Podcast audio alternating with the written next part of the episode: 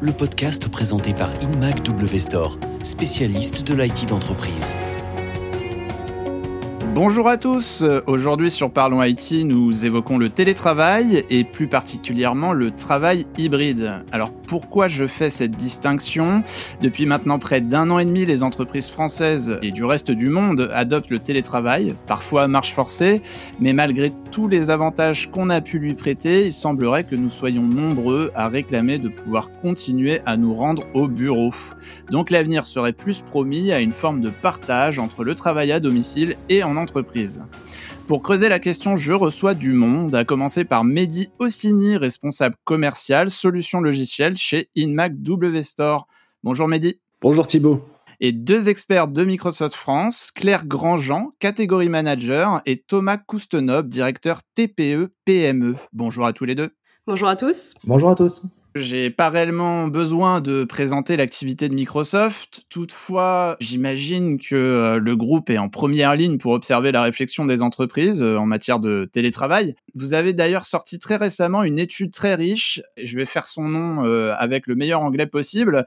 The next great disruption is hybrid work. Are we ready?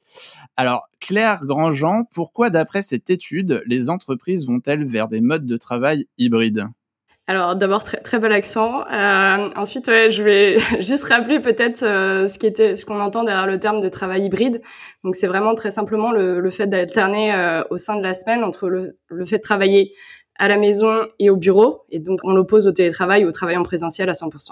C'est vrai que Microsoft s'est beaucoup intéressé à ce concept et a réalisé en fait une étude récemment qui s'appuie sur euh, bah, une analyse qui a été faite auprès de à peu près 30 000 personnes et à travers une trentaine de pays ainsi que sur tous les, signaux qu'on a pu capturer en fait euh, via l'explosion des appels vidéo Teams, euh, via les échanges euh, d'emails sur Outlook, via les chats, et ça depuis le début de la pandémie. Et ce qu'on a pu voir, c'est qu'en fait, au début, la mise en place du travail hybride répondait vraiment à un impératif pour contenir l'épidémie, donc s'assurer qu'il y avait le moins de personnes possible au bureau. Mais aujourd'hui, c'est vraiment devenu un, une demande, un besoin et une envie qui est exprimée par les employés. Euh, on voit qu'il y a près de, de 70% en fait qui veulent euh, plus de flexibilité pour le travail à distance, euh, presque 65% qui réclament plus de temps en présentiel pour voir leurs collègues. Donc on voit qu'il y a bien une, une envie à la fois d'avoir de la flexibilité, la liberté de faire des choses à la maison, mais aussi de, de, garder ce lien social avec les collègues et de continuer à pouvoir se voir. Et donc ce modèle hybride avec une alternance entre la maison et le travail des chiffres très très précis. Euh, il n'y a pas que les employés qui réclament euh, cette organisation euh, hybride, Claire. D'après votre étude, 66% des cadres supérieurs d'entreprise préparent et souhaitent le travail hybride. ça fait quand même une écrasante majorité. Thomas Coustenoble, on a pu observer cette année que tous les secteurs n'adoptent pas le télétravail au même rythme. Comment est-ce qu'on peut expliquer ce phénomène? Bah, Je pense qu'il y avait besoin de retrouver une forme d'équilibre par rapport au travail on a vu que le, tout télétravail euh, fonctionnait, mais pas forcément sur une longue distance. Donc, il fallait aussi trouver un juste équilibre entre le travail à distance et le travail euh, sur site.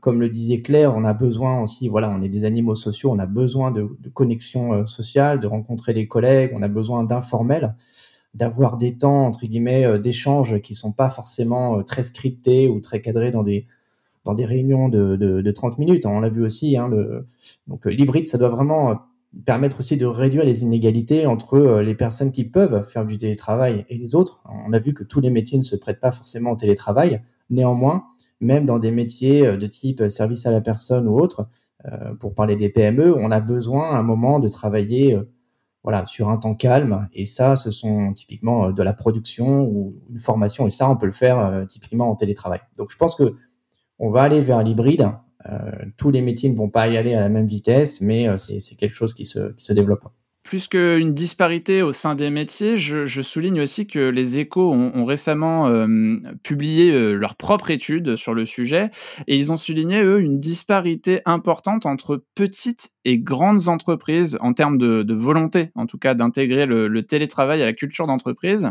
Alors, pour nos auditeurs, sachez qu'en France, ce serait 77% des chefs d'entreprise employant de 20 à 99 personnes. Donc, on, on, parle bien là, effectivement, plutôt euh, des PME qui n'ont pas l'intention de faire télétravailler leurs employés. Alors Thomas, comment vous expliquez cette réticence des plus petites structures? Alors c'est vrai que même si les bénéfices sont identifiés, hein, euh, les gains de productivité, euh, moins de déplacements, arriver à mieux fidéliser les employés, en leur proposant plus de flexibilité dans le travail, on, voit quand même qu'il existe des disparités. Je pense que la, première, elle est structurelle. C'est-à-dire qu'il y a beaucoup de PME qui sont sur des secteurs où le télétravail n'est pas forcément pertinent. Typiquement, quand vous produisez euh, euh, euh, dans une usine, eh ben, il faut être présent dans l'usine. quand vous avez des commerces à tenir, ben, il faut être dans votre commerce. Même si le commerce en ligne s'est développé, il y a quand même des magasins à, gérer. Il y a tout ce qui est service à la personne, comme je disais tout à l'heure. Donc, je pense que par design, par structure, beaucoup de PME euh, ne voient pas le télétravail euh, comme, un, comme un bénéfice euh, immédiat. Et donc, du coup, même s'il y a certains domaines comme la santé, on a vu, hein, vu l'évolution, l'arrivée des téléconsultations. donc, on sait que voilà, chaque secteur va y aller, mais à son rythme. La seconde raison, pour moi, c'est vraiment lié à la maturité numérique des PME. faire du télétravail, il faut avant tout qu'on ait déjà entamé une démarche de numérisation de son entreprise. Et la plus basique, par exemple, dématérialiser euh, ses documents, ses factures, euh, faciliter l'accès à son système d'information. Si on n'a pas tous ces préalables, le télétravail est compliqué. Donc euh, il faut aussi un bon réseau, un bon ordinateur, on reviendra probablement sur ces sujets-là, mais il faut aussi le bon niveau d'équipement. Et le dernier point, qui peut être aussi le premier, hein, c'est un peu le fait la poule, ben, c'est la volonté forte du dirigeant. un dirigeant de PME, il a plein de responsabilités. c'est un peu moins dilué que dans les grandes entreprises, mais euh, il faut qu'ils regardent euh, le court terme et euh, souvent, bah, comme je le disais tout à l'heure, mettre en place le télétravail, ça nécessite aussi d'anticiper pour faciliter l'accès à son système d'information, anticiper les enjeux en termes de cybersécurité, former ses utilisateurs.